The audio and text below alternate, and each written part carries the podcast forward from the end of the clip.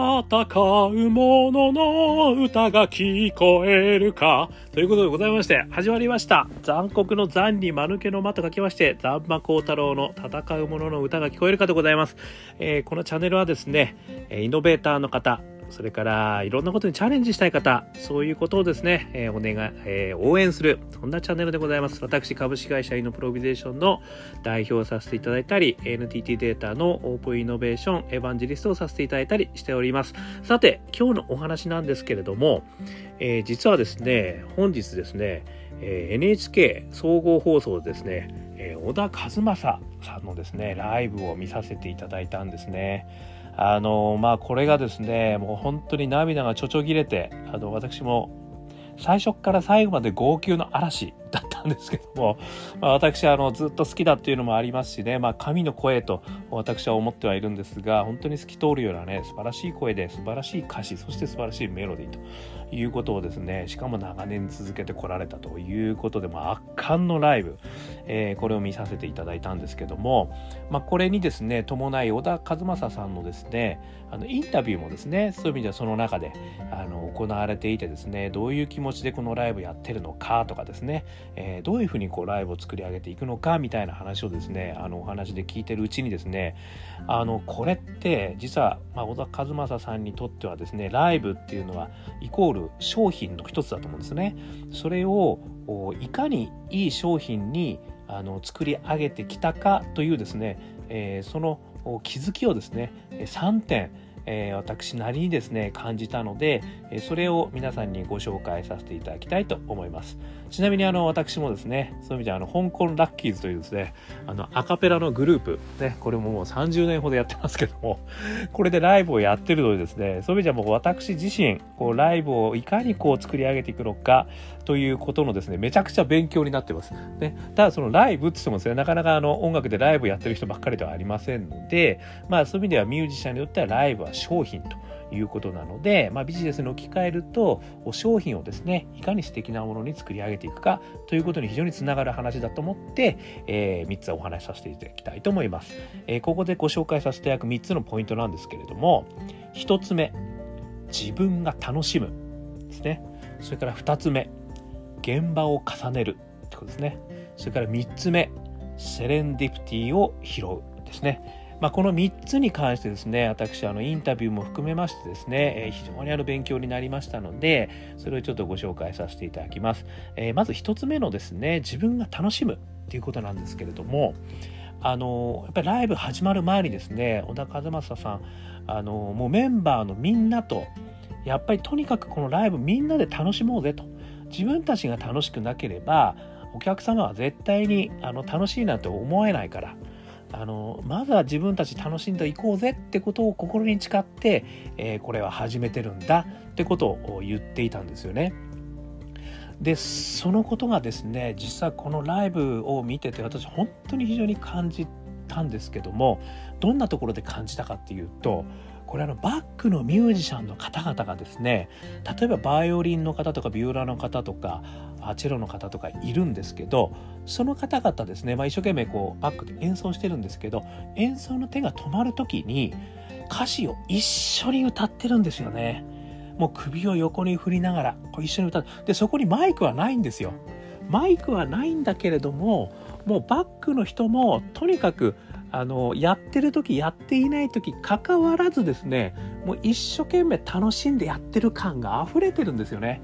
私これを見た時にですねいややっぱり小田和正さんの言ったねあのもうみんなで楽しんでいこうぜっていうところはそういうところに溢れてるんだなって気がしたんですよね。あの結構ライブ見る側からするとですねあの中心のメインの人だけを見てるわけじゃないんですよね。結構周りの人はあの見てるんですよ。私よくあのコーラスの人とかね、バックミュージシャンの人とかも見てるんですけど、その人たちはね、あの、あるバンドではですね、いかにもバックバンドなんですみたいな顔してやってる場合も多々あるんですよね。これを皆さんあのご経験したことあるかどうか分かりませんけれどもそうするとですね結構寂しい気持ちになるんですよね。やっぱりこうトップの人がものすごい一生懸命やっていて周りの人がなんとなくですねあのまあ自分でね一生懸命やってるんでしょうけどそれがこう表に出さない形になっているとですねやっぱりどうしてもこう全体としてこう楽しくなってこないっていうのはあるんですよね。これディズニーランドを見てもですね実は私すごく感じていてあのディズニーバラバランドディズニーランドのねあのあれはありますよね何て言いましたっけ？ビートえー、ちょっと忘れちゃいましたけどあの、ね、ミッキーがドラムとか叩きながらですねあのトランペットとかねあの演奏するやつあるんですよ。あれもステージでちょっと見るんですがあの時もね実はミッキーマウスだけじゃなくて周りの人たちもみんな楽しそうにやってるんですよね。これが実はですねすごくいいライブのもう一つのあのなんかこうポイントなのかな？なんかやっぱり一生懸命みんながいいものを届けようとしてくれてるなっていう気持ちが伝わるんですよね。これがですねやっぱり一つあの、まあ、大きなポイントなのかなというふうに思ったんですよね。まあ、これってちょっとビジネスに置き換えて考えると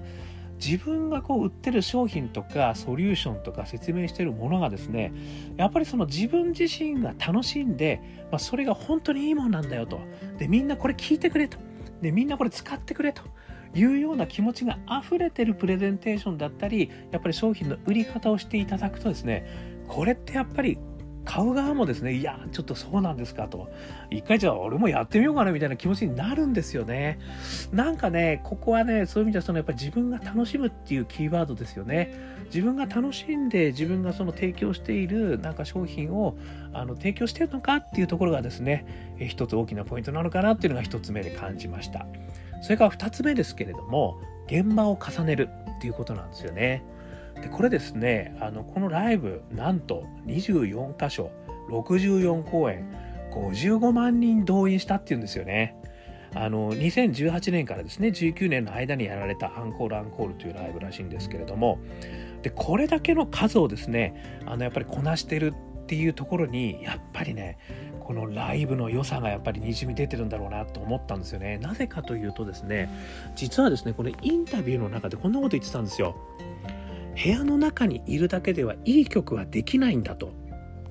で、このあのライブに行った時に、そのライブに行けばまたこんな歌が欲しいとか、こんなことをやりたいとか、あの、実はコンテンツに対して非常に大きなフィードバックが生まれるって言ってたんですよね。これってすごい重要なポイントだなと思ったんですよね。というのもやっぱりそのよくねリーンスタートアップの世界ではですね現場100回ってよく言いますよね。お前現場に行ったのかと。でよく大企業の人はねなかなかその営業担当がちょっとあの仲立ちをしてくれないんで現場は実は行ってないんですみたいなね。ちょっとアンケート結果だけでやりましたみたいな話もねよくあるんですけど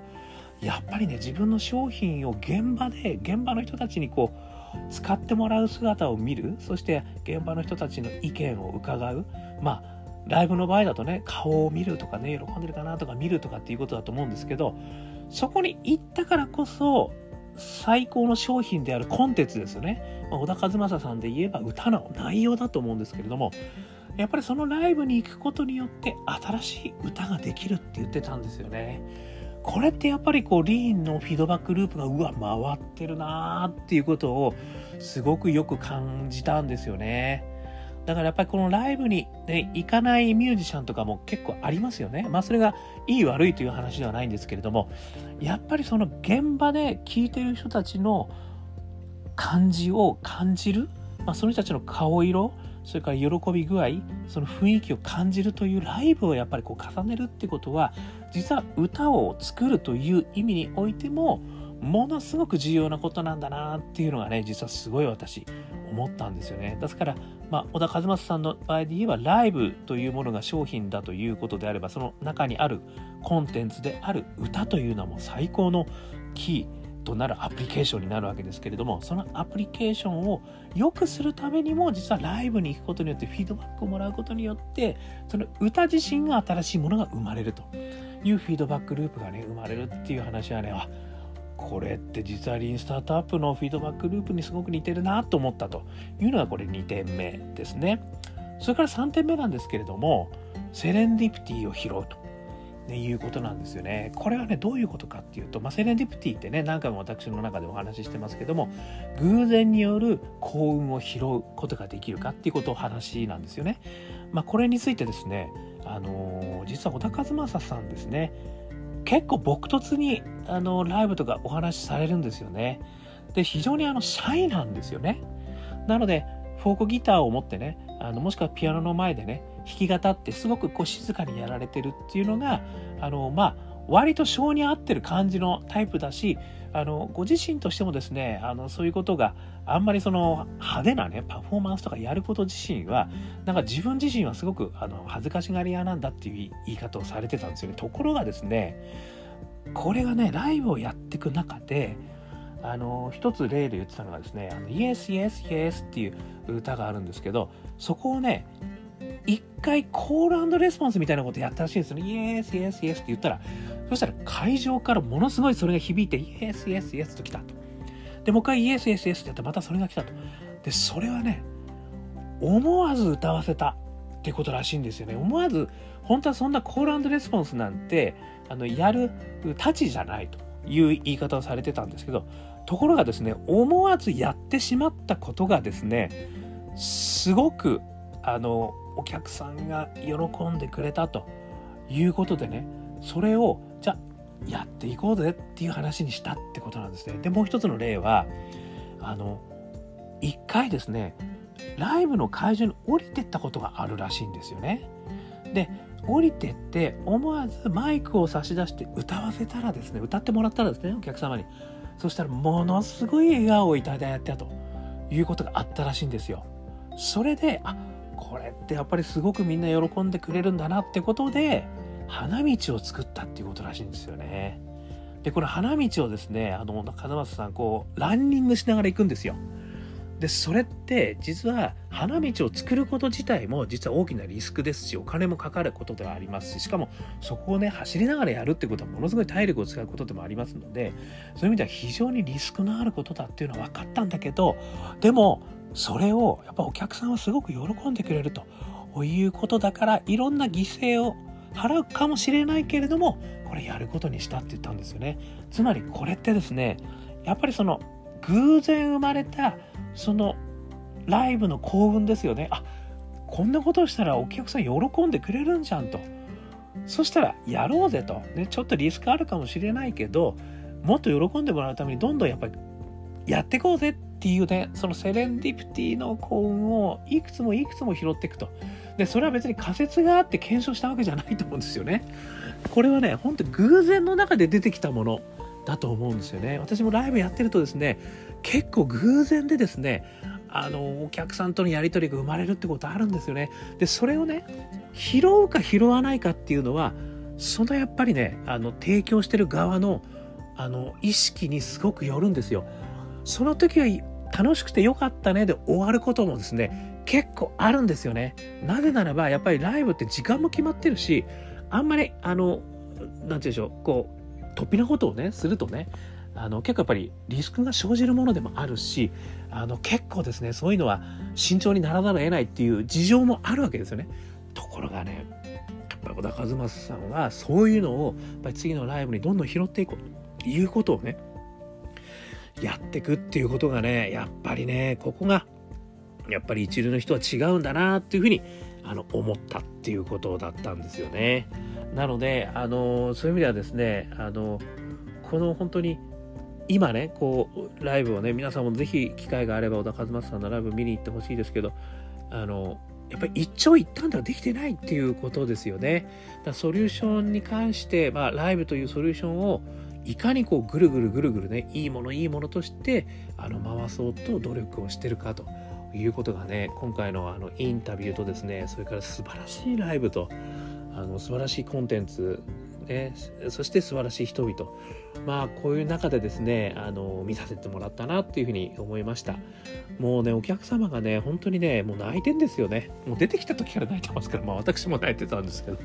まあそういう意味ではねそういった素晴らしいソリューションをね私もいつかね提供できる人間になりたいなというふうにあの思ったということでこんなお話をさせていただきました、えー、ちょっとまとめますとですね、えー、まあ小田和正さんのですねライブを見まして、まあ、小田和正さんの、まあ、商品という意味ではライブですね。ライブという商品を見て、えー、気づいたのが3つあったと。で1つ目が自ら、ね、楽しんで、えー、商品を提供していくということですね。それから2つ目は現場を重ねていくということですね。そこで改善のフィードバックリーンのループを回していくということですね。それから3つ目はその中で偶然の幸せであるセレンディプティを拾ってそれを次々と取り入れていくと。ということですね。まあ、この3つをですねやることによって、えー、ある意味ですねライブというソリューションですね、まあ、ビジネスで言えば商品、えー、もしかしたらプレゼンテーションとねいうことを商品にされてる方であればプレゼンテーションということになるし本当に音楽でやってる方々はライブということになるかもしれませんけどもそういう意味であのいかにねその価値をこ